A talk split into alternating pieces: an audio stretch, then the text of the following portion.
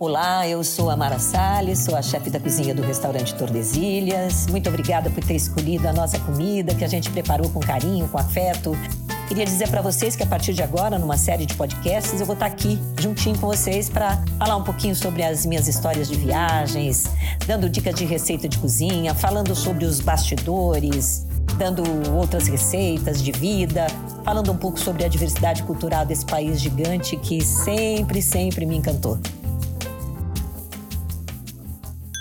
Vamos falar agora de arroz, esse arroz branquinho, soltinho, que ganha status de prato principal quando ele é preparado na horinha? A receita da minha mãe, Dona Dega, que sempre cozinhou para os seus clientes como se estivesse fazendo na casa dela. Portanto, o arroz que a gente come na nossa casa é o mesmo arroz do Tordesilhas. Vamos começar a receita com os três segredinhos dela. Primeiro, a panela tem que ser bem adequada. Ela tem que ter a capacidade de quatro a cinco vezes o volume do arroz cru. Ela não usa cebola, e usa água fervendo. A medida do arroz da minha mãe é certeira. Ela usa como base uma xícara de café e ela mede uma xícara de café de arroz cru por pessoa. Se forem três pessoas, três xícaras de café de arroz cru.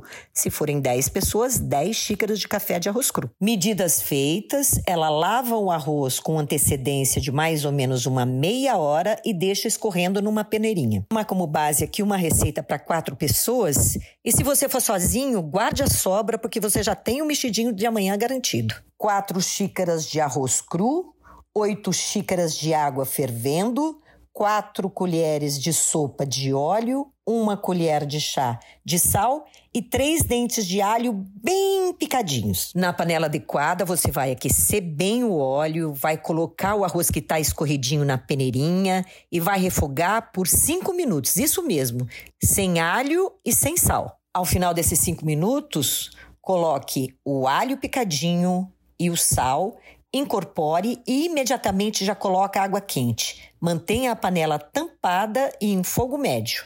Depois de uns 10 minutos mais ou menos, quando você for espiar o arroz para saber se ficou bom, você vai ver que a água já desapareceu e o arroz está nivelado a panela com aqueles buraquinhos no meio, assim. Nesse momento, você abaixa o fogo e tampe novamente a panela. Cinco minutos mais ou menos, você desliga totalmente o fogo, mantém a panela tampada e deixa o arroz descansar. Enquanto isso, você arruma todos os acompanhamentos que serão servidos com esse arroz e boa sorte na sua receita. Então, aproveite o seu prato, fique bem, um abraço e até a próxima.